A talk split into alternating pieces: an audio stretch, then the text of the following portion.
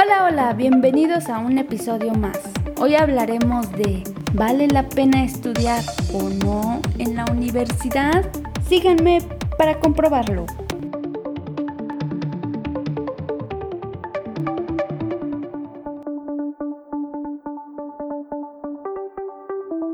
Primero, quiero resumir en dos palabras la historia de la educación, privilegio y lujo.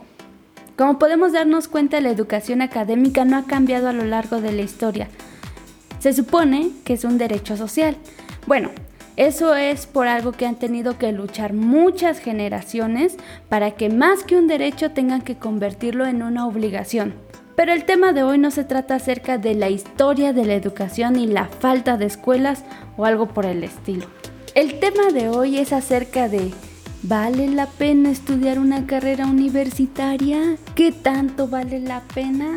Al final de esta plática cada uno tendrá la respuesta, por lo que mi misión es darles los suficientes argumentos para que ustedes tomen la mejor decisión. Primero hay que saber que el mundo se ha desarrollado por cuatro fases. Esas cuatro fases se les llaman revoluciones industriales, por lo que les resumiré la parte más importante de cada revolución industrial, o lo que marcó a cada una. Comenzamos. Primera revolución. Surgió más o menos por 1786. Se aplicó lo que es la primer máquina de vapor. Eso fue lo principal que marcó esta primera revolución industrial. Muchos ya han de conocer a su creador que fue el ingeniero británico James Watt. Segunda revolución, más o menos por 1870.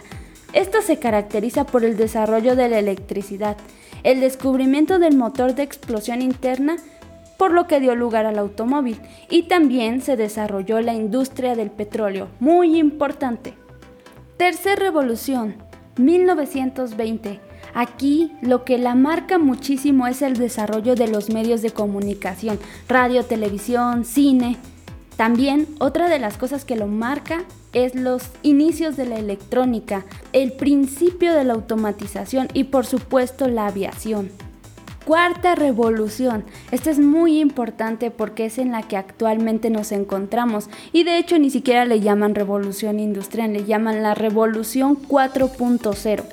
Bien, lo que más la caracteriza es el avance de la nanotecnología la acumulación y el creciente o la creciente importancia que se le está dando a la Big Data. Pero sobre todo, el principal centro de esta revolución es en la inteligencia artificial. Muy bien, espero que se vaya entendiendo todo esto y hacia dónde quiero llegar.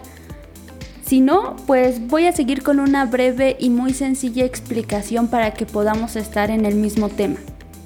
Por lo tanto, desde que la industrialización llegó con la primer máquina, y ojo, esto es clave, la primer máquina, porque esto es lo que marca el avance tanto tecnológico como de la humanidad, las máquinas.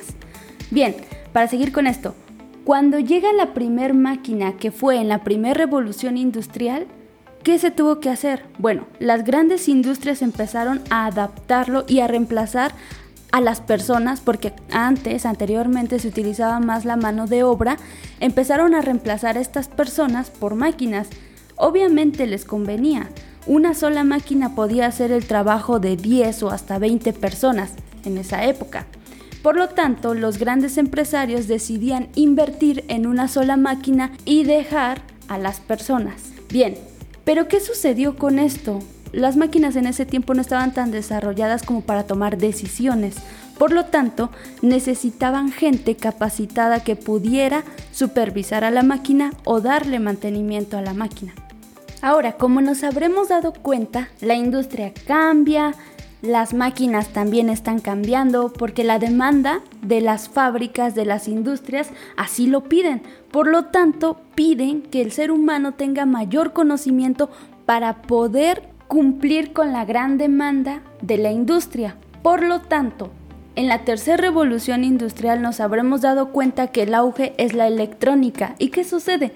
Pues las máquinas empiezan a adoptar lenguajes de programación un poco más complejos y por lo tanto ya ni la mano de obra ni el conocimiento básico en mantenimiento y el engrasado y los niveles de aceite y todo eso ya no sirven. Todo eso se va a la basura porque ahora se necesita gente con mayor capacidad que sepa un lenguaje de programación para saber cómo manipular esa máquina y saber darle el mantenimiento adecuado, ya no solo de hardware, ahora también tiene que ser software. Eso quiere decir que tienen que saber entender a la máquina y su lenguaje de programación.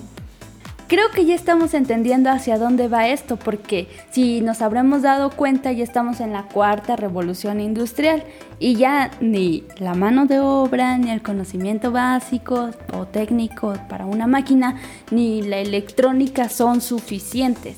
Ahora necesitan más, necesitan que podamos no solo dominar un lenguaje de programación, sino crear desde cero algún tipo de algoritmo que nos ayude a controlar la inteligencia artificial. Porque si se habrán dado cuenta, la tecnología está avanzando de una manera impresionante. De hecho, la tecnología está avanzando más rápido que de lo que se puede adaptar el ser humano. Así que creo que ya se va entendiendo lo que quiero decir. Si llegaron a este punto y están por entrar a la universidad, no saben qué carrera elegir o tal vez ya se encuentran estudiando una carrera, Déjenme decirles que el sistema educativo tradicional, tan siquiera en Latinoamérica, es, es un poco deficiente, bueno, es muy deficiente, todavía no se adapta a las nuevas tecnologías. Y si no se habrán dado cuenta las carreras que actualmente existen o el catálogo de carreras que nos dan las universidades tradicionales son carreras que funcionaron hace 50 años. Y bueno, como es Latinoamérica, esas carreras funcionaron en ese tiempo, pero llegaron a Latinoamérica 10 años después, 20 años después. Por lo tanto, nosotros llevamos mucho más atraso que los países primermundistas que ya se están preparando para lo que la tecnología está empezando a demandar, o bueno, más que la tecnología, el mundo. Por lo tanto, no quiero que se malinterprete esta información. No estoy tratando de decir que la universidad es mala, que estudiar es una pérdida de tiempo y no te va a dejar nada. Porque bueno, de cierta manera sí podría ser así. Pero no, ese no es el punto ni tampoco es el caso. Lo que trato de decir es, sí, somos países tercermundistas donde la tecnología apenas está avanzando, por lo tanto muchas de las carreras que todavía existen probablemente siguen funcionando en Latinoamérica porque, bueno, porque seguimos siendo tercermundistas. Pero si tú quieres una mejor condición de vida, si realmente quieres aspirar a un mejor salario, no solamente te quedes con lo que te entrega la universidad, tienes que buscar ser un poco más autodidacta, tienes que buscar complementar ese conocimiento y qué mejor que estudiar una carrera adicional en línea acerca de tecnología. Tal vez estás estudiando derecho, tal vez estás estudiando mercadotecnia tradicional, tal vez, no sé, estás estudiando algo tradicional, simplemente. Y no, no creas que la universidad te va a resolver todos los problemas, porque si eres la clase de persona que piensa que simplemente por haber estudiado un nivel medio superior o superior, ya eres más que muchas personas y ya tienes la vida arreglada, eso no es cierto. Quizás eso solamente funcionó en la época de los abuelos y después en la época de nuestros padres más o menos funcionó. Ahora estamos en un mundo totalmente diferente, donde hay más egresados de la universidad y por supuesto existe mayor desempleo. No todos ellos logran conseguir un empleo. Porque si quieres encontrar un buen trabajo necesitas más que solo un diploma. Y no digo que estudies una maestría o un doctorado, o bueno, que eso va a ser tu solución, porque la verdad es que tampoco es así.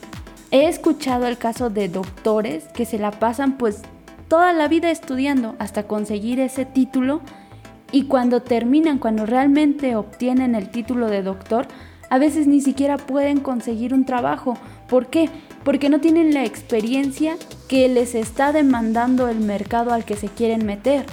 Y lo peor es que a veces ni siquiera los dejan practicar para obtener esa experiencia.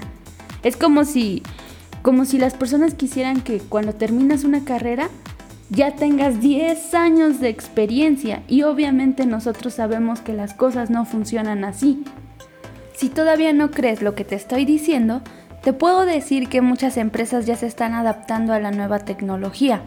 Por ejemplo, hay muchas empresas que ya no te están pidiendo el título porque no es suficiente. Empresas multinacionales como Amazon, IBM, Apple, Google, todas ellas ya no piden necesariamente el título, ellos necesitan que compruebes tu conocimiento, que mediante carpetas de evidencia o simplemente te ponen a prueba para ver si cumple cierto perfil técnico. Las grandes empresas están dando cuenta de esto porque la verdad es que vale más el talento que solamente el papel.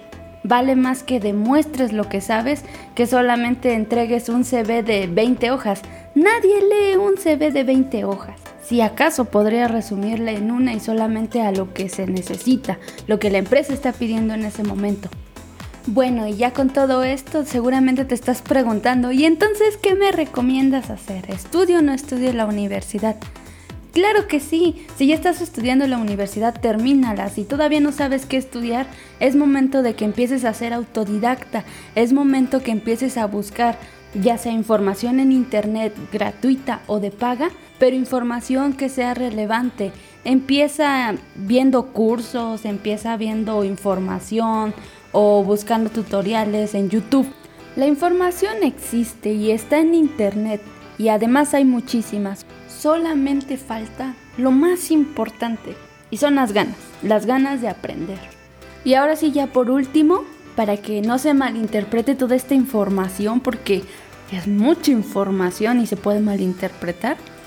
El motivo principal de esta plática no es desprestigiar a las escuelas con su método tradicional. Ellas tienen ese método por algo, tal vez porque no se les invierte demasiado.